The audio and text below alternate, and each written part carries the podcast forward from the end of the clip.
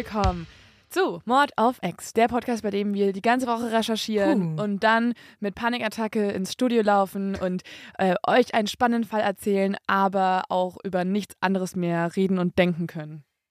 Und ich muss jetzt etwas ganz Falsches zu diesem Fall sagen. Ich habe extrem viel gelacht in dieser Recherche. Ja, weil wir halt einfach mittlerweile ein bisschen irre werden. Nee, das nicht. Also das auch. Doch, es sah schon so aus. Wir waren beide im Büro und plötzlich hast du die ganze Zeit vor deinem Laptop gekichert. Ja, Während du zum Mord recherchierst und ich wollte kurz überlegen, ob wir nicht lieber danach noch zum Therapeuten laufen sollten. Aber du wirst es verstehen, wenn du diesen Fall hörst, weil also Mhm. dieser Fall ist so absurd, dass ich also ich weiß, das sagen wir voll oft, aber der nee, also wirklich, der war so absurd, dass ich gedacht, habe, das kann nicht sein. Und dann habe ich vor meinem inneren Auge gesehen, wie das passiert ist und ich war so, nein, nein, hör auf damit.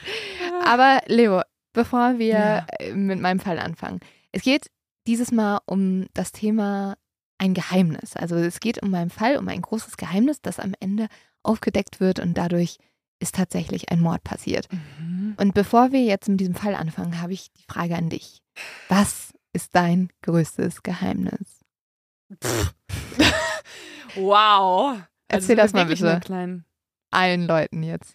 Ja, ich weiß nicht. Also ich würde die Frage eigentlich eher zurückgeben an alle, die irgendwie auf ihr Leben klarkommen und ähm, Kannst du mal bitte aufhören zu erzählen, also die ganze Zeit nur zu sagen, dass du nicht auf dein Leben und klarkommst? die irgendwie es hinkriegen. Ja, weil es ist, wenn ihr das Geheimnis mir verraten könnt, wie das funktioniert, dass man seine Wohnung einigermaßen sauber hält, Ja. sich einigermaßen ausgewogen ernährt, zum Sport geht, zur Arbeit geht, einen Vollzeitjob hat, einen Freund hat, eine Freundin hat und, oder auch noch mehrere Freunde, einen einen Tag des Sozialleben, meinetwegen noch ein, zwei Projekte und auch noch irgendwie Schlaf abbekommt, verratet mir dieses Geheimnis. Ich bin überfordert.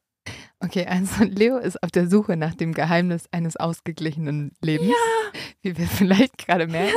Möchtest du einmal durchatmen? Ja, also um einmal ganz transparent hier zu erzählen, wenn ihr gerade diese Folge hört, ist gestern unsere Tour gestartet Ja. und wir wollen euch natürlich eine mega geile Tour abliefern mit einem mega Ja. spannenden Fall, für den wir auch rumgereist sind durch Europa und Interviews geführt haben und so weiter. Aber damit geht einher, dass ungefähr, dass ungefähr unsere Nerven gerade blank liegen. Alle Leute sind jetzt so, ich komme nicht mehr zur Tour. Das klingt mir viel zu stressig. Ja, oder so kommen halt mit so Nervennahrung und also es ist kein Es ist- Scherz, ich habe äh, gerade ja. eine Story auf Instagram hochgeladen und bei uns sind gerade Bewerbungen reingetrudelt von Leuten, die uns Ja. helfen wollen, weil sie sich Sorgen machen um Ab- uns. Aber das ist auch gerade wirklich der schlechteste Zeitpunkt, dich, also so mit dir über irgendwas zu reden, weil es ist ein bisschen so, also gerade ist das Mhm. Stresslevel einfach auf seinem Höhepunkt. Ich, morgen wirst du sagen, nee, ist schon okay.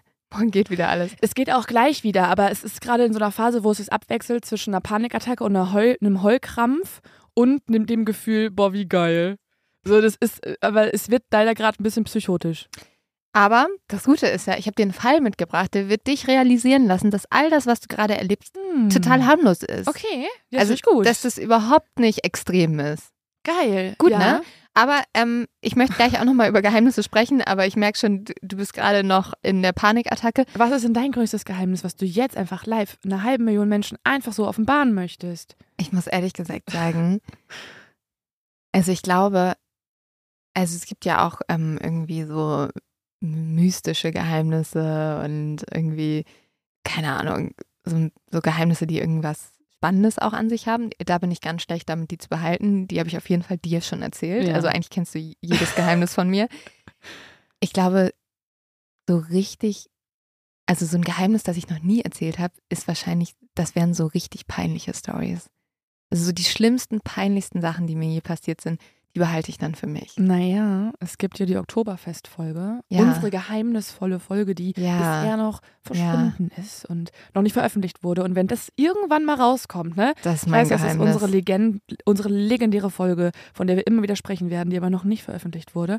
Und wenn die mal rauskommt, dann, dann ähm, erfahrt ihr ganz schön viele Geheimnisse, Ja. weil da wurden zu viele Biere auf dem Oktoberfest getrunken und da wurde auch dann die Folge aufgenommen. Auf jeden Fall. Und eigentlich erzähle ich ja immer ein zu dumm zum Verbrechen, aber Leo, soll ich dir einfach stattdessen ein aktuelles Geheimnis erzählen? Gerne. Wir machen eine kurze Werbeunterbrechung und bedanken uns bei unserem Werbepartner Coro, weil wir so diese Recherche finanzieren können. Und Coro bin ich auch sehr dankbar, weil äh, Coro begleitet uns oft auf unseren Recherchereisen. Wir sind da ja immer in ganz Deutschland unterwegs und ich finde, da braucht man immer so ein paar Snacks, damit man nicht ein bisschen ja, schlechte Laune auf der Autofahrt kriegt. Und ich liebe da die Linsenchips. Ich bin ja nicht so ich bin nicht so der süße Mensch wie Leo. Leo isst da immer diese ganzen Energy Balls und so.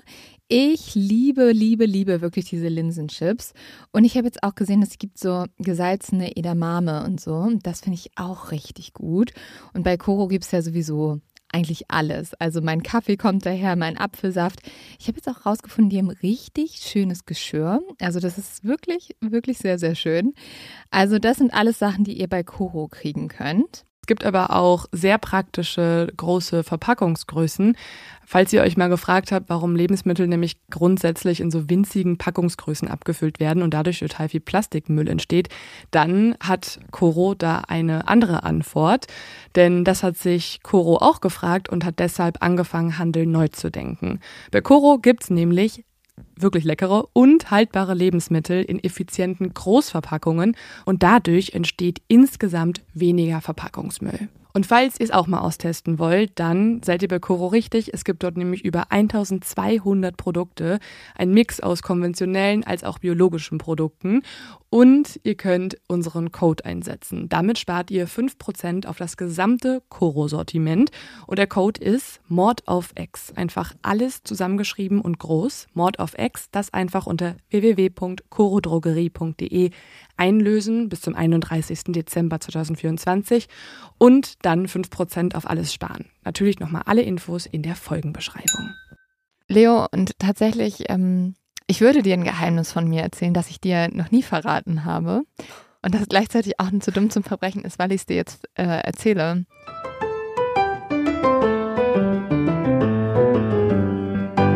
Ich habe was von dir gestohlen. Und jedes Mal, wenn du kommst zu mir, verstecke ich Boah! Nämlich eine Tasse. Also die habe ich nicht indirekt gestohlen, du hast sie mal mitgebracht. Und sie ist aber die Lieblingstasse von meinem Freund geworden. Boah! Und deswegen stelle ich die immer, wenn du kommst, ganz nach hinten. Welche denn? Weißt du, welche das ist? Nee, offensichtlich ist ja schon lange weg. Ja, die ist Kann mich nicht mehr an die erinnern. Ja, die ist bestimmt schon einige Monate, Monate weg. Welche Tasse habe ich, die cool ist? Die ist nicht so cool. Also ich finde die voll boring. Das ist so eine helle Tasse. Ja, ich, ich glaube, ich, glaub, ich weiß welche. Einfach so eine beige mit so Punkten. Genau. Nee, keine Punkte. Weiß ich, so ein bisschen Punkte. Ja, so ein bisschen. So soll Ja. so Keramik aussehen, war aber mega billig von TK Maxx. Meinst du die Tasse? Ja, das kann sein. okay, dann ist es ja Also, nicht so schlimm. Liebe Grüße gehen deinen Freund raus. Ich, ich, ich stelle mal ein Foto online von dieser Tasse. Aber jedenfalls. Da, hiermit ist die geschenkt an euch. Echt? Ja. Oh, das war ein geiles Geheimnis, das zu erzählen. Mochtet ihr vielleicht auch einfach so ein bisschen den Kitzel, dass ihr was von mir verstecken müsst, wenn ich vorbeikomme? Schon ein bisschen. Aber ich vermute ja eh, dass mehrere Sachen bei dir sind, muss ich sagen, ne? Was denn noch? Mm, Also ich bin jetzt ganz ehrlich. Es ist die Zeit der Ehrlichkeit Okay, gekommen. gut. Der Wahrheit. Diverse Klamotten, weil natürlich unsere ja, das Kleiderschränke, kann gut sein. Da sind aber auch noch ein paar von dir bei mir. Ja, ich Die, glaube, die, ich, die ich auch, offenbar ist auch mal ein Geheimnis, die ich manchmal auch nicht anziehe, wenn wir zusammen uns treffen. Das weil dann, weiß Weil dann ich. müsste ich sie ja zurückgeben. ja, das weiß ich. aber das führt dazu, dass ich sie nie trage, weil wir uns jeden Tag sehen. Das ist richtig dumm, weil dann trägt sie einfach niemand von uns. Ja, kannst du den grünen Pulli wieder zurückholen. Der ist Welcher grüner geil. Pulli? Ja, den hast du schon vor lange nicht mehr. Das ist so ein ganz kurzer grüner Pulli, den hat man über so einem Hemd manchmal an. Ja, den kannst du behalten. Willst du nicht mehr haben? Nö. Okay, Guck mal, geil, wie gut, guck. wie gut das Ey, funktioniert wird hier gerade für uns. Ja. Und ähm, dann vermute ich aber auch, dass bei dir noch äh, ganz schön viele Ladekabel von mir sind. Und das führt dazu, Ja, dass ich das mittlerweile nicht ich mehr, auch. ich mache nicht mit Edding da LB drauf, sondern ich ritze es mittlerweile auf das Kabel drauf, damit es nicht mehr gelöscht werden Weil, kann. weil du denkst, dass ich da mit so einem Schrubber stehe Ja. und das so wegrum. ja. ja. Oh, ich glaube, also ich glaube, dieses zu dumm zum Verbrechen, beziehungsweise unsere Geheimnisse führen zu einem Riesenstreit, weil es wird zu diesem Ladekabel-Thema kommen, wo jeder davon überzeugt ist, dass der andere mindestens zehn Ladekabel schon geklaut hat. Ja, ist Ja. wirklich so. Aber vor allem, weil wir einfach, wir lassen die, glaube ich, echt überall liegen. Ich Also- suche auch immer, wenn ich bei dir ein Ladekabel sehe, gucke ich erstmal ganz unauffällig, ob da mein, mach meine ich. Initialien drauf sind. Ja, und jetzt, Ja. wo ich weiß, dass diverse Sachen weggepackt werden, glaube ich, dass da noch ein paar Kabel vorhanden sind. Es ist tatsächlich nur die Tasse. Und ihr könnt ja mal sowas von behalten, die will ich gar nicht wieder haben. Ja, Ich war auch erstaunt, aber dann wurde die so gerne gemocht, dass ich so war so, okay, nee, die, die, die lasse ich mal hier. Macht dir das Sorgen, dass dein, dass ja, der, dein Freund der nur liebsten- aus meiner Tasse Ja. trinken will? ich so, ist Leo noch hier dran? Ja, so ist, das ist ein bisschen merkwürdig auch. Kuschelt Ja. er sich manchmal an die und so trägt die auch Schläft mit, mit ins Schlafzimmer und so. und so. Ja, macht dir das Sorgen? Hm, schon ein bisschen. Ja. bisschen schon. Vielleicht ist er so. Ich fühle mich geschmeichelt, aber irgendwie finde ich es auch ein bisschen komisch.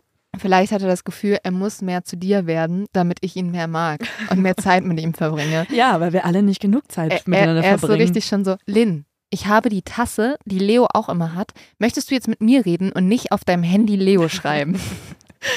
Soll ich euch noch so ein Bild von mir da dran Ja, kleben super. an die Tasse oder generell einfach auch so ein paar Bilder von mir an eure Wände hängen bei euch in der Wohnung? ja, das wäre mega. Ja. Aber okay, also wenn Geheimnisse nicht sowas sind, wo sie irgendwie Probleme auslösen, Streitigkeiten auslösen, dann können Geheimnisse auch etwas Magisches sein. Das ist irgendwie so eine Parallel Magisch wie meine Tasse. so magisch wie deine Tasse.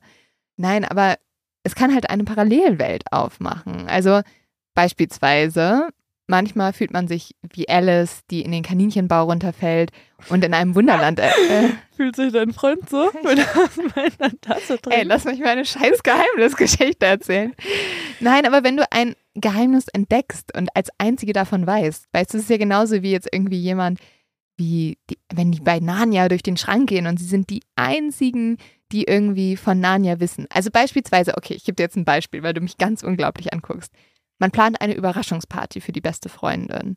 Oder das Geheimnis ist eine bestimmte Zutat im Kuchen von Oma. Weißt du, die Geheimniszutat. Dann ist es ja was irgendwie Schönes und auch so was Tolles, dass nur du davon weißt. Ja, nee.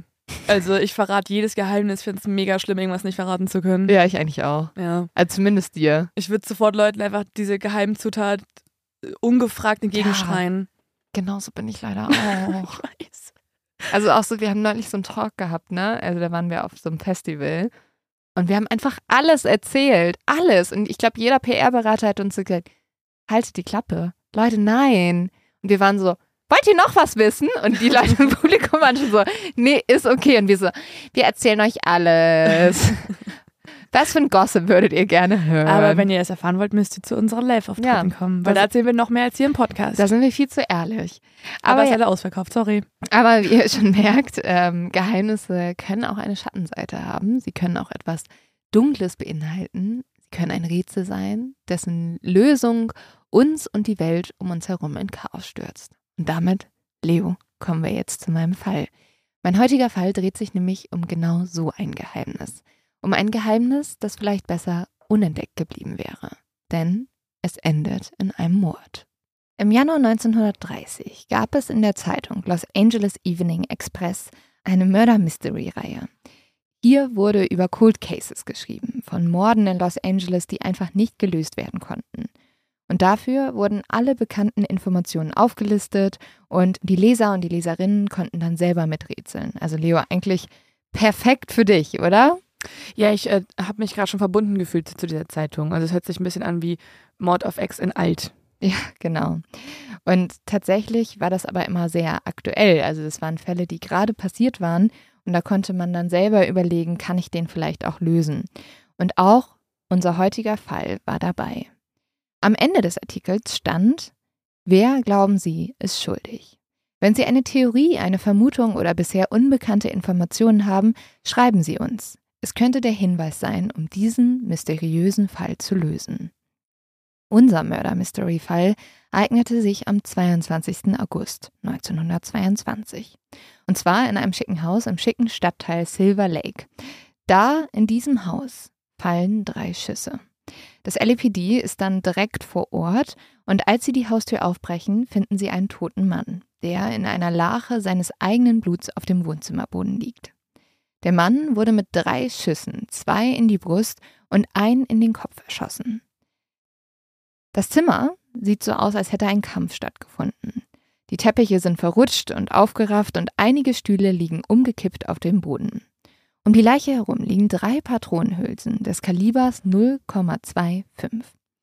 Das ist tatsächlich ein bisschen seltsam, weil so ein Kleinkaliber wird meistens von Frauen benutzt. Also man könnte hierdurch vermuten, dass die Täterin eine Frau ist. Aber von so einer Täterin oder auch einem Täter fehlt jede Spur. Ich fände es irgendwie absurd, dass man generell anhand eines Kalibers auf das Geschlecht schließt. Ja, eigentlich schon, ne? Also, dass es irgendwie sich so eingebürgert hat, ja, eine Frau nimmt eine kleine Waffe und man nimmt eine große Waffe, weil man Ja. ist ein bisschen stärker. Das ist eigentlich auch ein schlechter Hinweis, ne? Nur deswegen zu sagen, ja, dann ist es wahrscheinlich eher eine Täterin. Ja, also wenn da irgendwer aus der Ermittlungseinheit jetzt die ganze Zeit nur noch eine Frau sucht, würde ich, glaube ich, irgendwann sagen, mm, also ich weiß, wir denken noch ein bisschen in Klischees, aber lass uns doch auch mal auf die Männer gucken, die vielleicht in diesem Haus waren. Sie finden so einen Mann und auf den passt das total zu und dann sind sie so, nee, nee, nee, also sorry, es wurde ein Kleinkaliber benutzt, das, das passt nicht.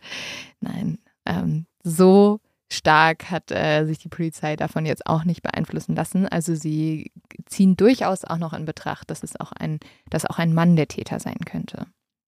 Vor Ort ist ein totales Chaos und die Polizei versucht sich da jetzt irgendwie durchzufinden, doch dann hören sie auf einmal Schreie. Es ist eigentlich total still an diesem Tatort, aber es sind so richtig gedämpfte Schreie, die jetzt durch das Haus klingen.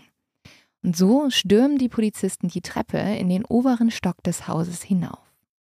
Durch einen Flur gelangen sie jetzt in ein Schlafzimmer, von dem mehrere Türen abgehen. Die Hilfeschreie scheinen von einem Wandschrank auszugehen.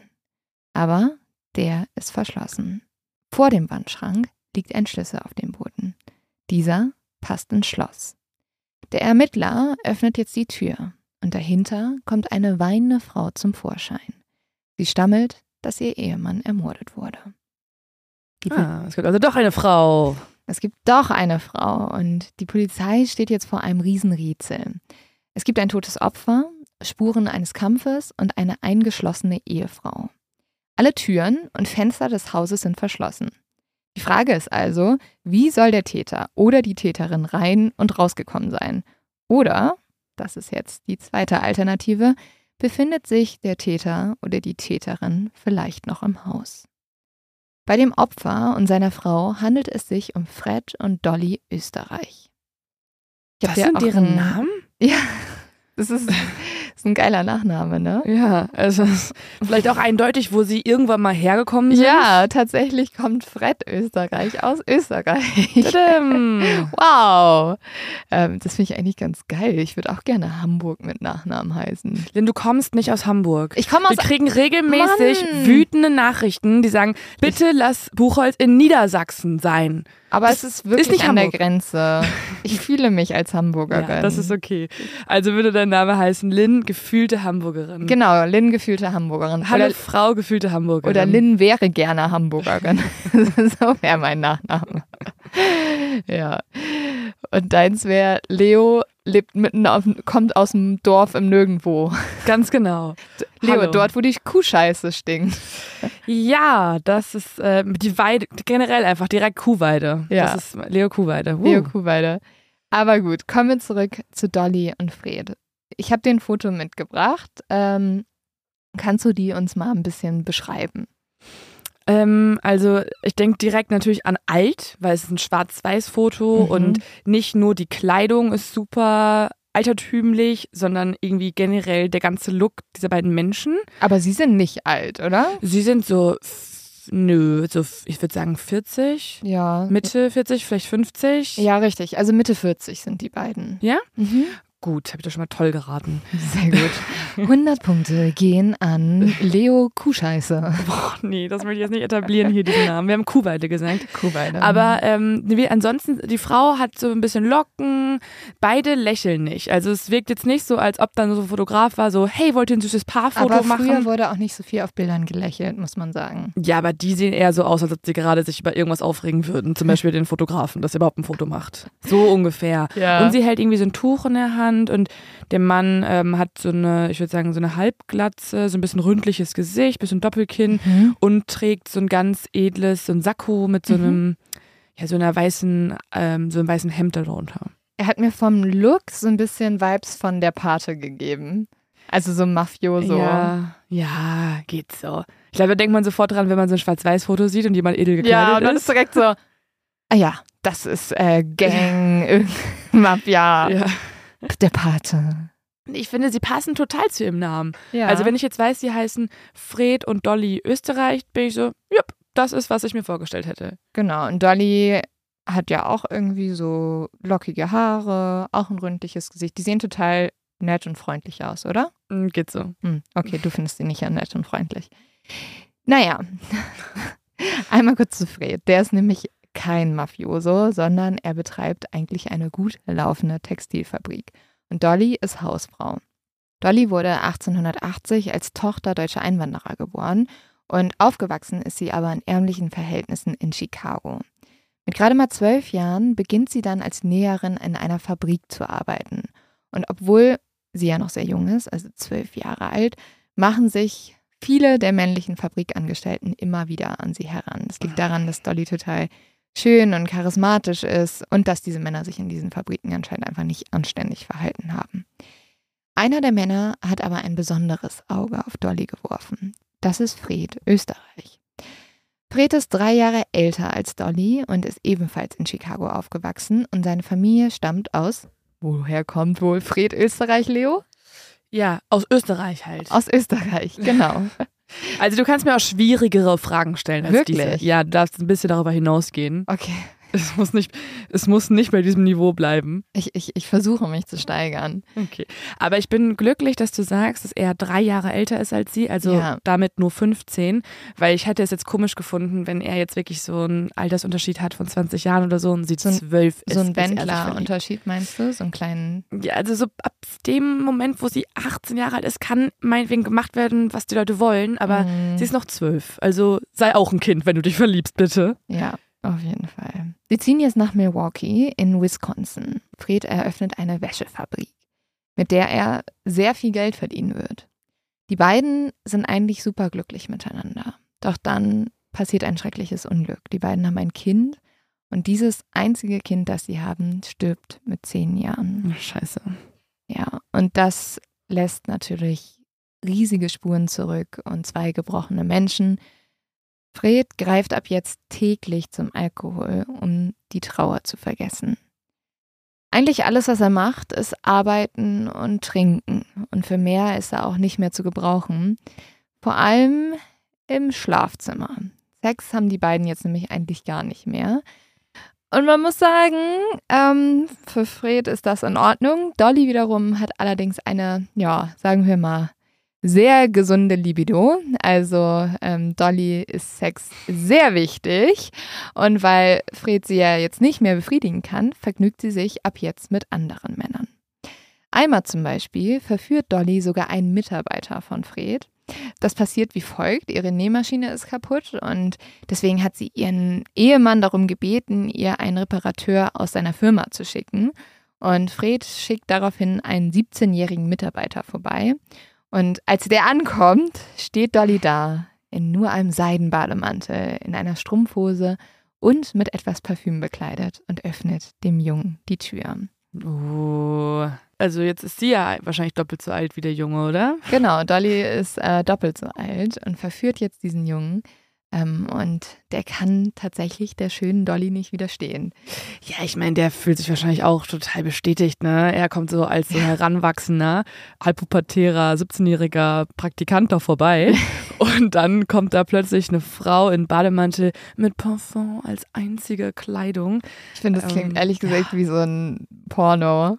Ja. Also so richtig so, so, so ein Typ steht so vor der Tür so, äh, entschuldigen Sie, ich soll Ihre Nähmaschine reparieren. Mhm. Und dann ist sie so, ja, ich hätte hier was, wo Sie bohren können. Oh, Oh Gott. Sie müssen da was fixen. Ja, Aber mm, in meinem mir. Bett. Ja, ähm, wie ihr merkt, Leo und ich sollten eigentlich hauptberuflich Pornos schreiben. Ähm, super, super gute Ja, Plots inspiriert hier. durch einen Mord Ja. quasi. Aber Hm. wir Well. vermischen hier einiges.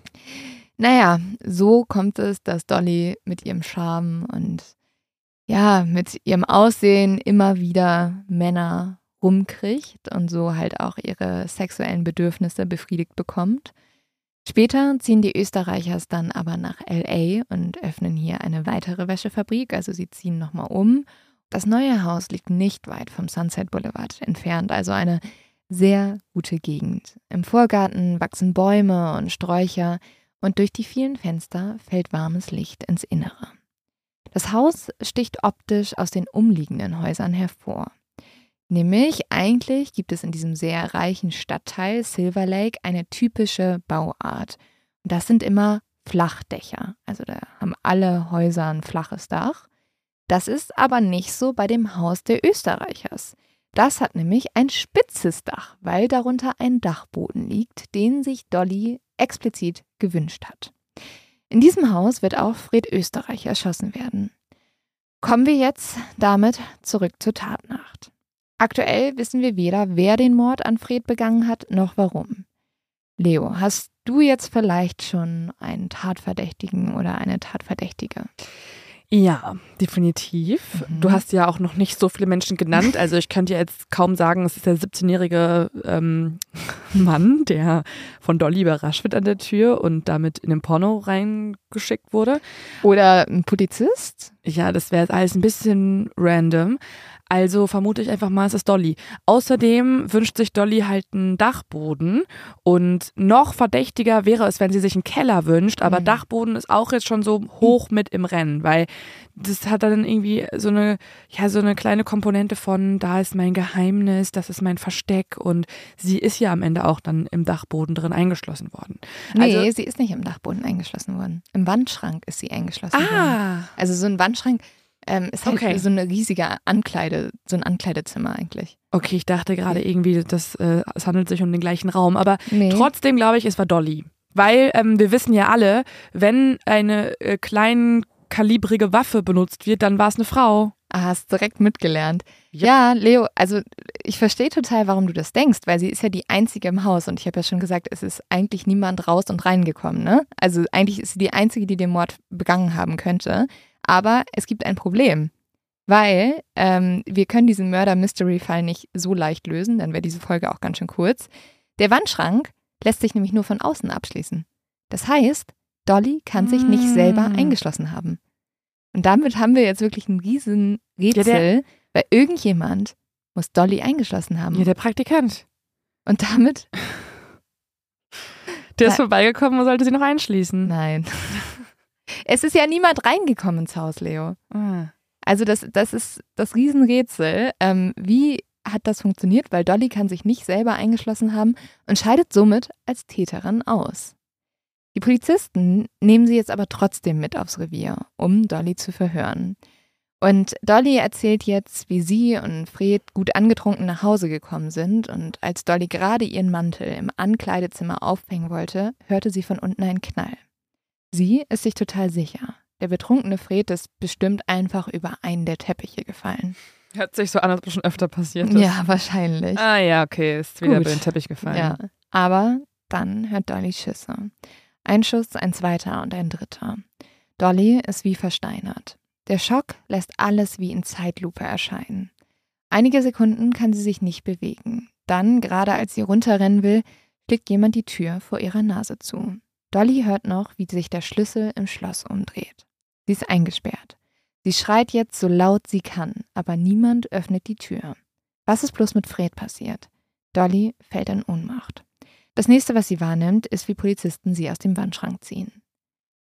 Ist Fred also vielleicht einem schiefgelaufenen Einbruch zum Opfer gefallen? Das ist zumindest jetzt, was die Ermittler in den Akten vermerken.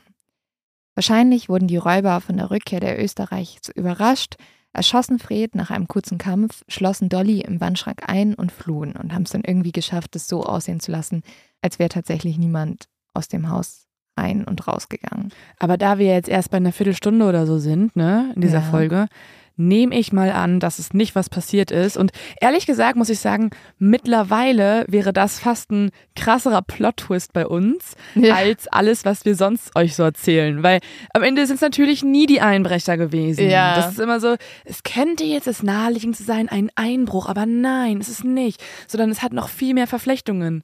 Vielleicht mache ich auch so ein Mindgame mit dir. Ich will dir das Gefühl geben, es sind auf gar keinen Fall die Einbrecher und in Wirklichkeit sind es doch die Einbrecher. Ja, dann hättest du es extrem gut gemacht, weil ich glaube, das ist gar, auf gar keinen Fall die Einbrecher Aber waren. das wäre mega lame. Nee, das finde ich ehrlich gesagt total spektakulär und innovativ. Ja, das wird aber nicht passieren. Also, das ist jetzt die Theorie der Ermittler und Ermittlerinnen. Und damit schließen sie den Fall ab und der Mord an Fred Österreich wird zum Cold Case. Aber es gibt einige Ungereimtheiten, die auch den Hauptermittler, Detective Klein, an der Richtigkeit dieser Geschichte zweifeln lassen.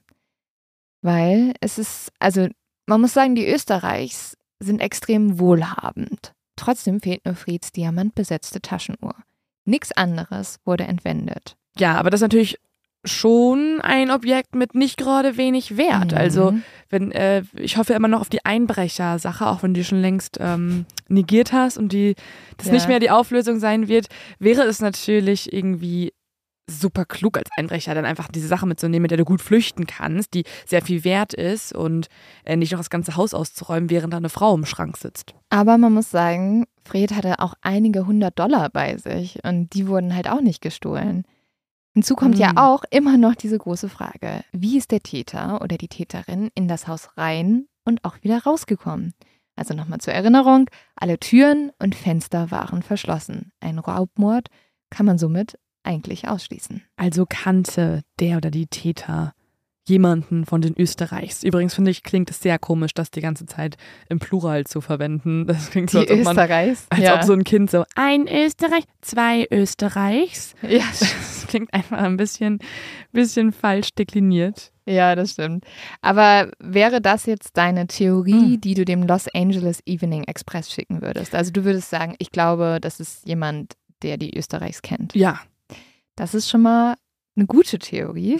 Aber das Problem ist ja, ich habe dir einfach, glaube ich, bisher zu wenig verraten, weil es wird jetzt Zeit, mehr Figuren in diesen Fall einzubringen. Vielleicht können diese Figuren dir dann dabei helfen, das Geheimnis zu lüften. Die erste Person, die ich dir vorstelle, ist Hermann S. Shapiro. Die verwitwete Dolly, also die jetzt ihren Mann verloren hat, weil Fred ist ja gestorben, die erbt nach dem Tod von Fred sein gesamtes Vermögen. Und das macht sie zu einer sehr reichen Frau. Und eine sehr reiche Frau braucht einen Vermögensverwalter. Und das ist ihr Rechtsanwalt. Der heißt Hermann S. Shapiro. Und äh, hier kannst du ihn auch einmal sehen. Wie würdest du wie, Hermann S. Shapiro die, beschreiben? wie die Definition von einem Vermögensverwalter. Also alles an diesem Mann schreit, ich kümmere mich um dein Geld, gib mir einfach dein Geld. Ich bin gut mit Geld und Zahlen. ähm, ja, er hat so eine runde Brille, er grinst ganz stolz, weil er halt viel Geld auch von Leuten verwaltet. Äh, er trägt so einen gestreiften Anzug an. Oh, er trägt so einen gestreiften Anzug und hat die Hände zu einem Gebet verschlossen, weil er hofft, noch mehr Geld zu verwalten. Aber Hermann kriegt nicht nur Geld. Er kriegt nämlich von Dolly auch was ganz anderes. Oh, kriegt, kriegt er auch den kleinen äh, Softporno jetzt gleich? Ja, Hermann kriegt seinen eigenen Softporno, weil Hermann wird jetzt der neue Liebhaber von Dolly. Entschuldigung, könntest du was fixen? Oh Gott. Diesmal geht's um mein Portemonnaie oder auch um mich. Ähm, komm einfach Oh. hoch ins Schlafzimmer. Leute, diese Folge, was ist denn los? ja, okay. Also, Hermann. Hermann wird jetzt Dollys neuer Liebhaber und er zieht auch äh, mit Dolly zusammen, aber nicht in das Haus im Silver Lake. Das verkauft Dolly bereits nach dem Mord. Sie beziehen stattdessen ein neues, schickes Haus in Hollywood, das ganz ihren Vorstellungen entspricht. Also mehrere gemütliche Schlafzimmer, ein Dachboden, eine Küche mit vielen Vorratschränken und ein hübscher Vorgarten. Also nur um das nochmal kurz klar zu kriegen, Mhm. also nur um das nochmal kurz zu verstehen, die kommen jetzt nach dem Mord zusammen. Ja. Und jetzt hat sie direkt ein geileres Leben als vorher. Mit jemandem, der Mhm. sich viel besser auskennt mit ihren, mit ihren Finanzen und auch noch abliefert im Schlafzimmer. Das weiß ich nicht, aber ähm, Davon kann man ja ausgehen, ne? ja, es ist natürlich sehr verdächtig, Mhm. dass Hermann jetzt auf einmal das ganze Geld hat und sozusagen Freds Platz einnimmt, direkt nach dem Mord. Mhm. Und es gibt noch eine wichtige Figur, die wir uns anschauen müssen. Das ist Roy Klump. Und er ist ein Freund der Familie Österreich, Schauspieler und wie könnte es nach Freds Tod nicht anders sein? Ein weiterer Lover von Dolly. Und Roy bringt jetzt eine Wendung in unseren Cold Case. Weil Dolly und Roy haben ja auch eine Beziehung, aber die beendet Dolly ziemlich schnell. Und Roy ist jetzt gekränkt von der Abfuhr und so geht er zum LAPD, also zur Polizei. Und erzählt, dass elf Monate nach Freds Tod Dolly ihn um etwas gebeten hat. Und er und Dolly waren damals zwar nur Freunde, aber Dolly hatte ihm einen großen Gefallen getan. Sie hatte nämlich in seinen Film investiert, also hat er Dolly noch einen Gefallen geschuldet. Und diesen Gefallen hat Dolly jetzt auch eingelöst. Sie hat Roy darum gebeten, eine Pistole mit dem Kaliber 025 zu entsorgen. Und das hat Roy auch getan. Er hat die Waffe bei Dolly abgeholt und sie in einer Asphaltgrube nahe LA entsorgt. Und die Polizei geht jetzt zu dieser Asphaltgrube und tatsächlich finden sie diesen Revolver. Und deswegen wird Dolly jetzt auch sofort verhaftet, aber nicht nur das, tatsächlich meldet sich jetzt auch noch ein weiterer Mann. Ähm, das ist ein ehemaliger Nachbar von Dolly, mit dem sie ausnahmsweise mal kein Verhältnis gehabt hatte. Und der erzählt ebenfalls, dass Dolly ihn auch darum gebeten hatte, ähm, eine Pistole in seinem Garten zu vergraben. Und auch diese kann gefunden werden. Also Dolly hat anscheinend zwei Männer dazu überredet, eine Pistole mit dem Kaliber 025 zu vergraben oder zu entsorgen. Und damit weiß jetzt die Polizei, jetzt haben wir sie. Okay, ich habe mehrere Gedanken dazu. Erstens, ja. warum, also warum hast du zweimal die gleiche Pistole? Weil du die besonders gerne magst. Keine Ahnung. Das ist das Erste. Und warum lässt sie alle dann von unterschiedlichen Männern verbuddeln? Ja. Und warum tun alle Männer immer, was sie möchte? Ja, vor allem. Wie kriegt sie das denn hin? Einfach so eine Waffe verbuddeln. So, du gehst zu deinem Nachbarn und sagst so, hey, kannst du mir einen Gefallen tun? Kannst du mal eine Waffe für mich verbuddeln? Ja, also was hat diese Frau denn an sich, dass alle sofort dann ihr das äh, irgendwie den Gefallen erfüllen? Also die Männer in meinem Leben, und damit rede ich über meinen Papa, meinen Hund und meinen Freund, die machen ziemlich genau nicht das, was ich will. Also wenn ich keine... Fredo frage, wollen wir Gassi gehen, haut der ab von mir. Der, der würde keine Waffe für dich verbuddeln. Der würde die ein bisschen annagen. Ja. und dann wird der mit der schön ins Körbchen abdackeln und mit der spielen. Also das, nee. Was macht, also ich brauche einen Crashkurs von Dolly. Dolly scheint eine sehr einflussreiche Wirkung auf Männer zu haben. Aber das ist jetzt vorbei. Bei der Polizei kann sie die nicht mehr anwenden. Am 12. Juli 1923 wird Dolly festgenommen. Hermann, also ihr Vermögensberater und jetziger Freund, ist entsetzt darüber, dass seine geliebte Dolly verhaftet wurde und er fährt sofort zu ihr. Als Hermann das Gefängnis betritt, fällt jetzt Detective Klein etwas ins Auge. An Hermanns Hose glitzert und funkelt es nämlich.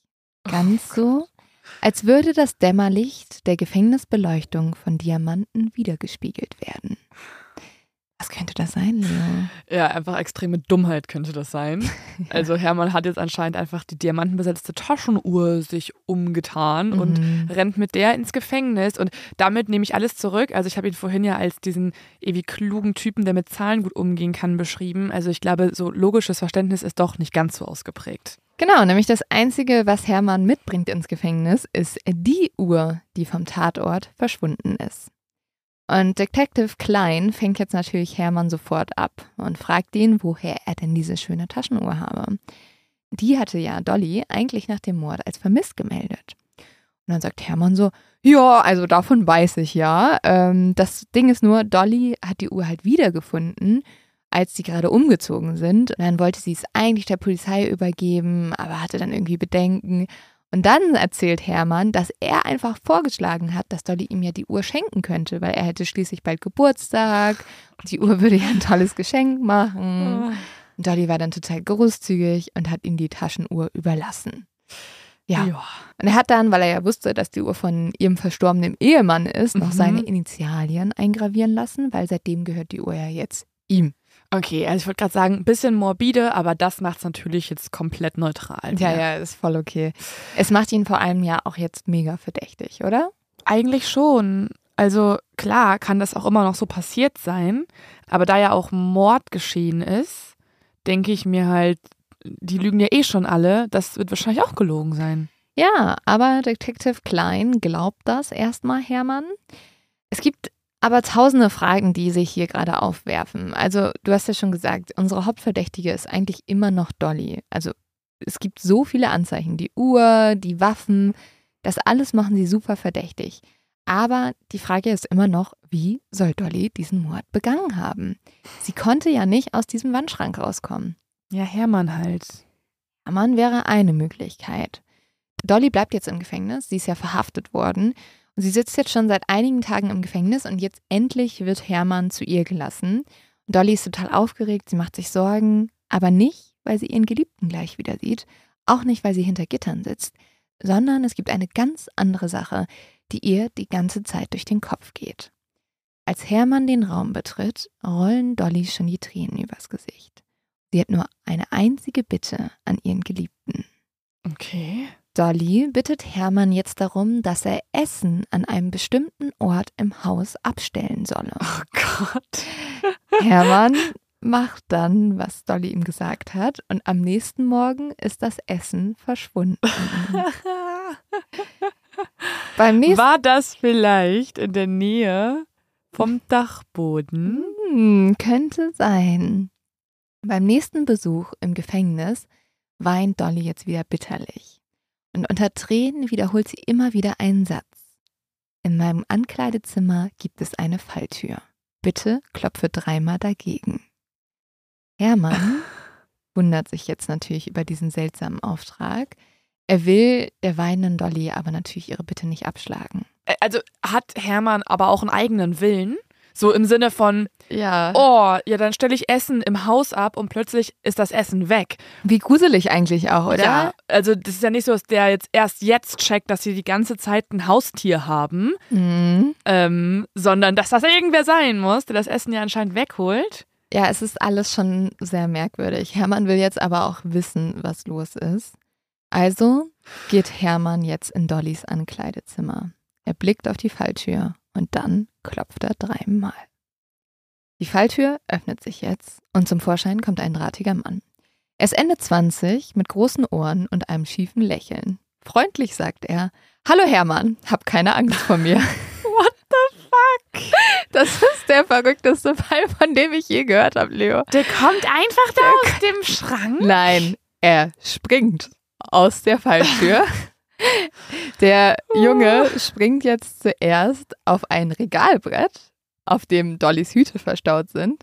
Und mit einem weiteren Sprung landet er dann neben Hermann. Hermann, kann man sich vorstellen, ist jetzt einfach nur mega verwirrt. Der steht da in so einem Ankleidezimmer und es ist gerade jemand rausgesprungen aus der Decke. In zwei Hopsern. Und er kennt seinen Namen. Ja. Also sie haben doch ein Haustier. Sie haben doch ein Haustier. nur halt ein Mensch. Ja, und Hermann ist natürlich total verwirrt. Woher weiß dieser fremde Mann seinen Namen und was macht er überhaupt hier? Ja. Was zur Hölle? Was ist da los? Ja, also Leo, ich glaube, es wird Zeit, dass Hermann rausfindet, was hier los ist und wir auch. Okay, ja, bitte. Ja, der Fremde stellt sich jetzt als Otto Sannhuber vor und reicht Hermann die Hand. Schön, dich endlich in Person kennenzulernen. Ich habe schon viel von dir gehört. Der ist aber ganz schön höflich, Der ist ne? mega höflich. Dafür, dass der einfach da so mietfrei auf dem Dachboden gechillt hat, ist der Hm. extrem ähm, höflich auch selbstbewusst, würde ich ihn fast beschreiben hier. ja, ähm, Den Otto. Otto hat sich da vielleicht schon sehr lange eingefunden. Wie der hat sich da schon lange eingefunden. Ist das jetzt noch im alten Haus, wo noch Nee, der nee, das ist- Fred gewohnt hat? Es, es ist im neuen Haus, aber das ist eine gute Frage, Leo. in das, also der wohnt im neuen Haus die ganze Zeit, wo der Hermann mega happy mit seiner Dolly eingezogen ist, nachdem die zueinander gefunden haben. Ja, ähm, wart mal noch ein bisschen ab, Okay. aber es ist eine gute Frage. Das, So, äh, erstmal steht er jetzt in, in dem Haus von Hermann und Dolly und Hermann schüttelt jetzt hier langsam Ottos Hand. Und Otto sieht, dass Hermann natürlich total verwirrt ist und fängt jetzt auch an zu lachen. Und, Jetzt schütteln die auch noch die Hand, als ob die sich gerade bei so einem Firmentreffen gesehen Ja. hätten. und Otto fängt jetzt an zu erklären. Es ist nämlich so, Otto lebt hier auf dem Dachboden. Aber nicht nur auf diesen, er hat auch schon auf dem Dachboden in Silver Lake gelebt. Und auf dem Dachboden in Nein. Milwaukee. Nein. Er lebt schon zehn Jahre lang auf Dollys Dachboden. Nein. Also egal, wo Dolly hingezogen ist, gab es ja immer eine Bedingung. Das Haus muss einen Dachboden haben, ist, weil sie Otto mitgenommen hat. ist Otto der 17-jährige Praktikant, der vorbeigekommen ist, um die Nähmaschine zu reparieren und er wurde einfach nie wieder rausgelassen aus dem Haus? Das, ja. Hey, wie hast du das denn bitte jetzt? Also, holy shit, gut aufgepasst. Ja, ähm, ihr könnt euch ja, es bestimmt noch zeitlich Sinn. Ja, ihr könnt euch bestimmt noch an diesen 17-jährigen Praktikanten erinnern, den ja Dolly nur mit Seidenbademantel, Strumpfhose und Parfüm bekleidet verführt hat, also unser kleiner Pornofilm vom Anfang. Oh Gott. Und dieser 17-jährige Praktikant ist Otto Sannhuber. also, dass er Praktikant war, ist übrigens auch nie ein Fakt. Also, das wissen Stimmt. wir auch gar nicht. er ist kein Praktikant, aber Er ähm, war auf jeden Fall noch ein Kind. Ja, Und Otto, er wurde auf dem Dachboden äh, ja. aufgezogen von ihm oder was? Ja, also er war ja 17 Jahre alt, also jetzt kein Kind mehr. Ähm, er wird jetzt eher Dollys Geliebter, nachdem er nämlich bei ihr war und er hat ja, wie gesagt, er war eigentlich kein Praktikant, er hat ja als Nähmaschinenreparateur in Freds Firma gearbeitet. Und nachdem er halt bei Dolly war und die beiden miteinander Sex hatten, war das sozusagen Liebe auf den ersten Blick. Mhm. Zwar ist Dolly doppelt so alt wie er, aber Otto ist wie verzaubert von ihr. Und so entsteht eine Affäre zwischen den beiden. Und die beiden können jetzt gar nicht mehr genug voneinander bekommen. Dolly mietet Hotelzimmer, so kann sie irgendwie Otto ungestört treffen. Aber es gibt halt die Gefahr, dass Fred merkt, dass jetzt Geld fehlt, weil Dolly immer wieder Hotelzimmer bucht. Und so kommt Otto auch immer wieder in das Haus von Dolly und Fred, meistens wenn Fred bei der Arbeit ist. Aber es dauert nicht lange und da fangen jetzt die Nachbarn an, darüber sich zu wundern, wer denn immer dieser junge Mann ist, der vorbeikommt. Dolly erfindet am Anfang immer eine Geschichte, dass der Junge eigentlich ihr Landstreicher, Halbbruder sei, der gerade in der Stadt sei. Aber Fred kommt tatsächlich dieser Affäre auf die Schliche. Er wundert sich nämlich, warum Dollys Nähmaschine so oft kaputt geht und sie immer nach dem gleichen Reparateur fragt.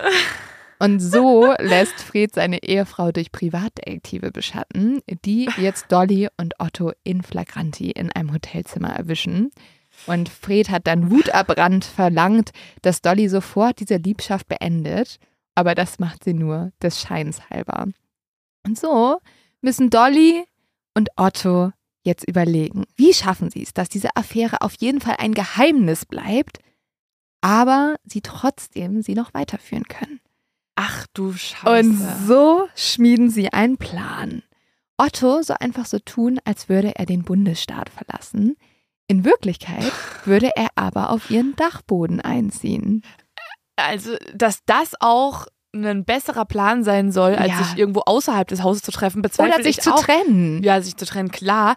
Ja, genau. Also von Fred dann halt einfach mal. Ja. Aber also, dass das nicht irgendwie auffliegt, da muss sie immer für eine weitere Person mitkochen. Wo hat der denn auch gepinkelt? Dann mussten Ja. die auch ganz schön leise sein. Und so wirken die Nee. beiden ja gar nicht, wenn sie sich so leidenschaftlich begegnen immer. Und das muss, Mhm. a- also, sorry, aber du hörst doch, wenn jemand auf deinem Dachboden wohnt. Naja, Fred arbeitet halt voll viel. Und das ist sehr praktisch, weil es ist so, Fred ähm, verlässt morgens das Haus und dann klettert Otto einfach zu Dolly herunter. Und dann haben die beiden meistens acht Stunden am Tag lang Sex. Nein. Und also das wurde behauptet, würde ich jetzt auch nochmal hinterfragen. ja. Und nicht nur das, also Otto hilft auch bei der Hausarbeit, er kocht, er putzt. Und wenn Fred abends nach Hause kommt, dann verzieht er sich einfach wieder auf seinen Dachboden. Er ist wirklich das, das optimierte Haustier mit Ja. mehr Zwecken, die erfüllt werden für die Besitzerin, in dem Und- Fall Dolly. Er hat auch eigentlich alles auf diesem Dachboden. Da gibt es ein Bett, einen Schreibtisch, eine Lampe, ein Eimer mit Wasser, eine Zahnbürste, ein paar Bücher und Schreibzeug. Und er liest dann da auch immer, er kriegt immer so Pulp Fiction-Geschichten, die er abends liest. Und Dolly hilft sogar Otto, einige der Geschichten, die er auf dem Dachboden schreibt, unter einem Pseudonym zu veröffentlichen. Ja, jetzt, wo ich darüber doch länger nachdenke und auch so die Mietpreise kenne in so Ja. Städten wie München, wo wir wohnen, finde ich die Idee doch gar nicht mehr so dumm jetzt insgesamt. Es gibt nur ein Problem. Der Dachboden liegt genau über dem Schlafzimmer des Ehepaars, sodass Otto teilweise zuhören muss, wie seine Geliebte Sex mit einem anderen Mann hat. Teilweise noch mit Fred, aber eher weniger, aber halt teilweise schon. Und dann später ja auch mit Hermann. Und Dolly weiß ja, wie schlimm das für Otto ist. Und so hält sie Fred zum Beispiel dazu an, weniger Geräusche beim Geschlechtsverkehr zu machen. Und sagt dann, du weißt nie, wer uns hören kann. Das wäre doch ganz unangenehm. Also ja, mein Geliebter, der oben auf dem Dachboden ist, kann uns hören. Holy. Ja. Und einmal will Fred auch auf den Dachboden klettern, aber der ist jetzt mit einem Vorhängeschloss verschlossen. Den Schlüssel trägt Dolly immer bei sich und als Fred dann fragt, warum sie den Schlüssel nicht im Haus verstaue, antwortet Dolly, ich will meine Pelzmäntel an einem sicheren Ort aufbewahren. Aber so ganz unauffällig ist Otto nicht. Fred wundert sich nämlich, wohin das Essen verschwindet. Zum Beispiel hat er einmal abends die Rippchen nicht ganz aufgegessen und am nächsten Tag sind die wie vom Erdboden verschluckt. Gott, das ist alles wie so in diesem Film Parasite oder wie Ja. einfach in so einem richtig oder in so einer schlechten Komödie. Ja, komplett. Und Dolly schafft es jetzt aber einfach, zum Beispiel bei diesem Vorfall, Fred davon zu überzeugen, dass er einfach so betrunken in der letzten Nacht war, dass er die Rippchen noch gegessen hat und das vergessen hätte. Und es wird noch krasser. Also Fred kriegt richtig viel mit. Er hört manchmal jemanden husten, manchmal hört er jemanden schnauben, manchmal sieht er Schatten, die im Haus herumhuschen. Und Dolly versichert ihm jetzt aber einfach, dass das alles seiner Fantasie entstammen würde. Das Haus sei nachts komplett still, sie würde nie jemanden hören, sie würde nie jemanden sehen. Und sie sagt Fred jetzt, dass das daran liegt, dass er so viel arbeitet und so viel trinkt und dass er sich halt wirklich Sorgen machen sollte. Das ist natürlich praktisch, dass ähm, der Ehemann, der nichts darüber erfahren soll, praktischerweise jetzt auch noch ein Alkoholiker ist und Mhm. man natürlich alles darauf schieben kann. Einmal sieht Fred sogar vom Garten aus den Schatten eines Mannes, der am kleinen Fenster des Dachbodens steht. Und er schreit jetzt natürlich total los und sagt, ja, ich habe mich nicht geirrt, schau doch, da ist jemand. Und äh, da ist wirklich jemand auf dem Dachboden. Aber Dolly sagt dann einfach so, hey, ich sehe niemanden, du musst unbedingt zum Arzt gehen, du, äh, du halluzinierst, Wow. was ist bei dir los, Fred? Also das ist wirklich Gaslighting in der schlimmsten Art Ja. und Weise. Das ist so auf ein anderes Level gebracht. So, Ey, es ist so irgendwas krass. stimmt nicht mit dir, Fred. Ich glaube, du solltest mal da ganz darüber nachdenken, ob du ein Problem hast und vielleicht in die Klinik solltest. Ich finde das so krass, weil er checkt ja die ganze Zeit nicht den Dachboden. Also er ist sich sicher, da Ja. ist jemand, aber sie schafft es ihm einzureden, dass er sich das so einbildet und sagt halt wirklich, du bist ja wahnsinnig, wenn du jetzt sogar noch nachschaust. Und Fred fängt jetzt an, zum Arzt zu gehen und versucht diesem Arzt, also versucht beim Arzt eine äh, Erklärung dafür zu finden, warum er einen Mann sieht, der wirklich da ist. Ja, vor allem, wenn du das auch hörst als Arzt, denkst du dir ja auch so, okay, jemand erzählt, dass er seit einem Jahr Schatten sieht im Haus und da verschwindet was und Ja. so. Du würdest ja niemals so sagen, meine Diagnose ist, dass sie vielleicht einen ähm, mietfreien Mitbewohner haben, von dem sie nichts wissen. Das, Dass ne? der Liebhaber ihrer Frau auf dem Dachboden wohnt. Holy shit. Und Fred kann halt so nicht weiterleben. Er hat auch das Gefühl, vielleicht ist einfach das Haus verhext oder da ist äh, ein Gespenst oder irgendwas. Also beschließt er jetzt, das Haus zu verkaufen und nach LA zu ziehen. Und das machen sie auch. Aber was will Dolly wieder haben in LA? Ein Dachboden. Und sie nimmt einfach Otto mit. Zwei Wochen vor dem Umzug schickt Dolly Otto nämlich mit dem Zug nach LA voraus. Und er soll sich dort schon mal ganz in Ruhe im Dachboden einquartieren. Aber das ist jetzt keineswegs Ottos letzter Umzug. Auch nachdem Fred gestorben ist, zieht er auf den Dachboden des Hollywoods-Hauses ein. Ähm, dabei könnte er jetzt eigentlich frei sein, aber er hat, also er hat jetzt sogar durch seine Publikation ein bisschen Geld verdient und ähm, eigentlich könnte er einfach sagen, also es ist ja sowieso die Frage, warum wohnst du die ganze Zeit auf dem Dachboden bei einer Frau? Und das fragt ihn Hermann jetzt auch, weil Hermann erzählt er ja gerade diese ganze Geschichte. so, die haben gerade so ein therapeutisches Gespräch Ja. darüber, ne, warum er die ganze Zeit fremd geht mit der eigenen Ehefrau. Genau, und Otto sagt dann zu Hermann, Dolly ist die einzige Person auf der ganzen Welt, die sich darum schert, ob ich lebe oder tot bin.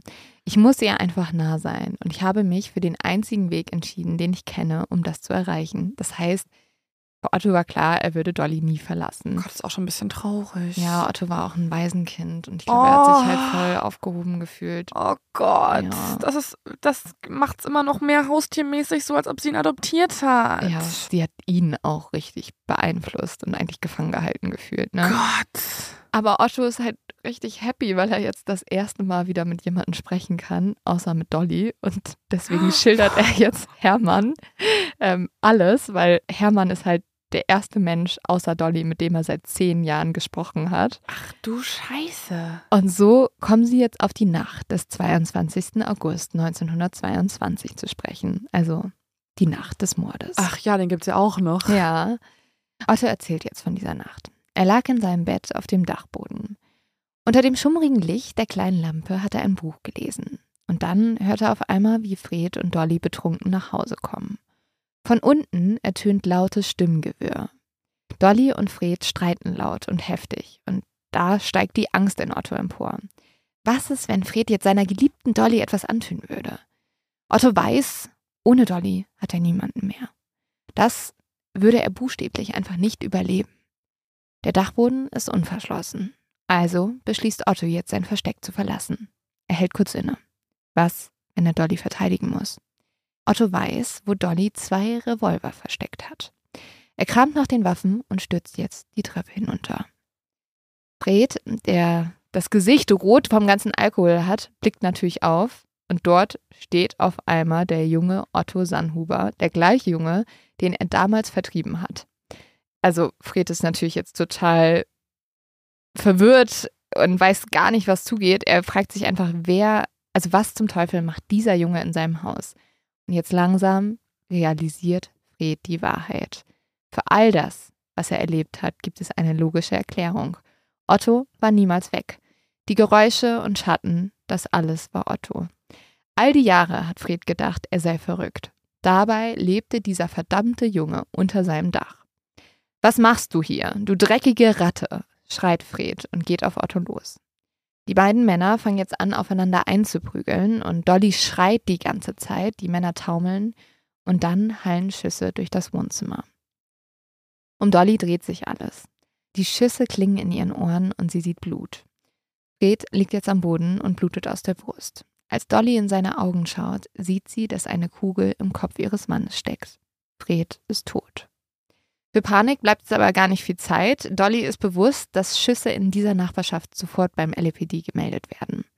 Blitzschnell denkt sie jetzt also nach und klügelt einen Plan aus. Das Ganze muss aussehen wie ein missglückter Einbruch. Und so greift Otto nach den Pistolen und der diamantbesetzten Taschenuhr, die Fred an der Hose trägt. Die beiden rennen nach oben und Otto schließt Dolly in den Wandschrank ein. Den Schlüssel lässt er zu Boden fallen und verschwindet auf dem Dachboden. In der Ferne ertönen schon die Sirenen der sich nähernden Polizeiwagen. Wie krass auch, dass die Polizei diesen Dachboden nicht gefunden hat. Ja. Also, was für eine schlechte Arbeit haben die gemacht? Also, dass eh jeder diesen Dachboden einfach wegignoriert hat. Ja, das ist verrückt, ne? Also, ich weiß ja nicht, denn da muss das Haus schon ziemlich groß sein, weil wenn ich jetzt auch so einen Dachboden hätte, da würde auf jeden Fall irgendwas gelagert werden müssen, weil man ja. will ja auch ein bisschen Platz schaffen. Offiziell waren da ja Dollys Pelzmäntel. Ja, stimmt auch mal wieder. Mhm. Wie viele hatte sie denn davon? Äh, sie hatte einen sehr großen Pelzmantel namens Otto. Otto hat jetzt also den Mord an Fred gestanden. Hermann, der sich das ja alles gerade angehört hat, also Dollys neuester Freund, zweifelt überhaupt nicht an der Richtigkeit der Geschichte. Für ihn ergibt jetzt alles Sinn. Das bedeutet aber auch, dass Dolly mehr in die Sache verstrickt ist, als gut für sie wäre. Und Hermann will natürlich Dolly schützen. Beim nächsten Gefängnisbesuch erzählt Hermann jetzt seiner Geliebten von dem, was geschehen ist, also von seiner Begegnung mit Otto. Und er sagt, es gebe eine Bedingung für sein Schweigen. Die Affäre mit Otto nimmt hier und jetzt ein Ende. Dolly stimmt zu.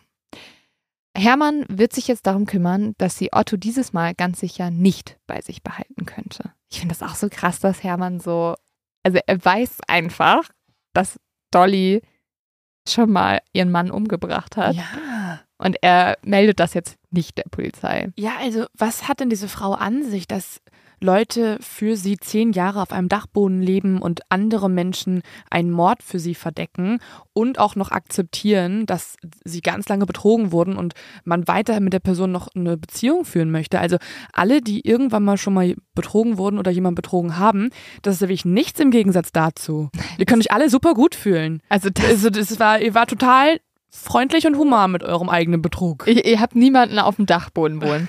Ey, checkt eure Dachboden. Stell dir vor, da wohnt einfach jetzt so, ein, so eine Liebhaberin von deinem Freund. Hm. Aber Leo, wir sind ja noch lange nicht durch. Im August 1923 wird Dolly jetzt wegen des Mordes an ihrem Ehemann angeklagt. Aber zu einem Prozess kommt es gar nicht erst. Dolly hat die besten Anwälte in LA und die vertagen den Prozesstermin immer weiter nach hinten.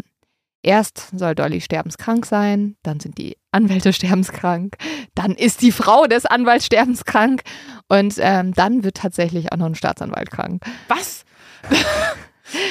also es waren immer Ausreden und am Ende ist dann wirklich ein Staatsanwalt krank geworden. Ja, Karma. Ja, aber der ist ja von der guten Ach Seite. Gott, stimmt. Ja, also nicht so gutes Karma. Scheiße. Im Januar 1925 wird Dolly dann gegen eine Kaution von 50.000 Dollar aus dem Gefängnis entlassen. Das ist für die damalige Zeit richtig, richtig viel Geld. Und so wird die Anklage fallen gelassen. Bevor es jetzt gleich mit der Folge losgeht, hier eine kurze Werbeunterbrechung und auch ein Dankeschön. In diesem Fall an Bookbeat, dass wir diese Recherche überhaupt finanzieren können und das uns ermöglicht wird. Mit Bookbeat könnt ihr über 900.000 Hörbücher und E-Books auf eurem Smartphone und Tablet hören und lesen. Ihr findet dort Thriller, ihr findet Romance-Sachen. Ich war jetzt auch gerade im Urlaub und es ist halt super praktisch, dass du die Sachen auch einfach runterladen kannst, die Hörbücher, und so auch offline hören kannst.